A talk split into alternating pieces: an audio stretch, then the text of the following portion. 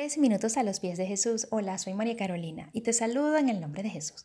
Cuando estamos en una relación de pareja, todos necesitamos un nivel sano de confianza, que nos ayuden a enfrentar y superar juntos las adversidades del día a día. Así como es indispensable tener bases firmes que nos ayuden a transitar las diferentes etapas que como pareja vamos a ir pasando. Cuando hayan situaciones que aún no podamos estar de acuerdo, desde el respeto, el amor, la compasión, la amabilidad, entre muchas más nos permitan que avancemos, para que podamos crecer unidos como pareja de la mano de Dios. No se trata de matrimonios perfectos. Dejemos a un lado el tema de la perfección porque nos generará frustración. No nos quedemos allí. Se trata de trabajar juntos por matrimonio saludable. El libro de Proverbios capítulo 24 versículo 3 dice, con sabiduría se edifica la casa y con prudencia se afianza. Hay muchas situaciones que pueden estar llevando a que se enferme o se debilite la relación conyugal, al punto de que el vínculo se destruya. Hoy quiero destacarte dos de ellas.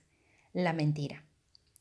La mentira es otra forma de terminar o de acabar con la relación, esconderle a tu pareja de algo que a él o a ella le incumbe. Es mentira. El mentir de temas como el dinero, y darle a un miembro de la familia, sea para ayudarlo con algún tema de salud o de deuda, y que el otro cónyuge no tenga conocimiento, se va a sentir traicionado.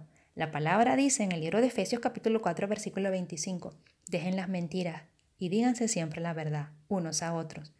El libro de Proverbios capítulo 26 destaca, como un loco disparando al aire flechas de fuego y muerte, es el que engaña a otro.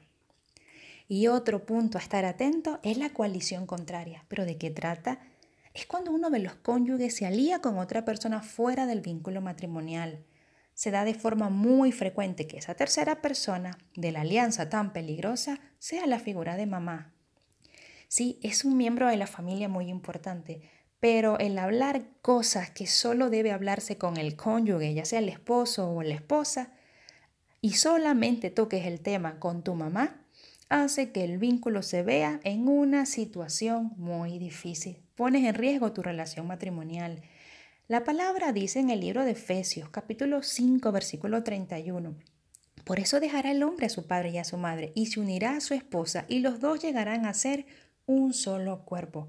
Recordemos que cada persona tiene un lugar especial dentro de cada una de las relaciones matrimoniales, así que estemos atentos a este punto. Vayamos a la Biblia. Miremos las parejas bíblicas y piadosas. No miremos nuestras relaciones desde nuestros propios lentes. Busquemos saber cómo piensa Dios acerca de esto y busquemos salvar nuestro matrimonio. ¿Qué piensas tú de esto? Déjanos tus comentarios en iglesialatina.com y que tengas un día muy bendecido.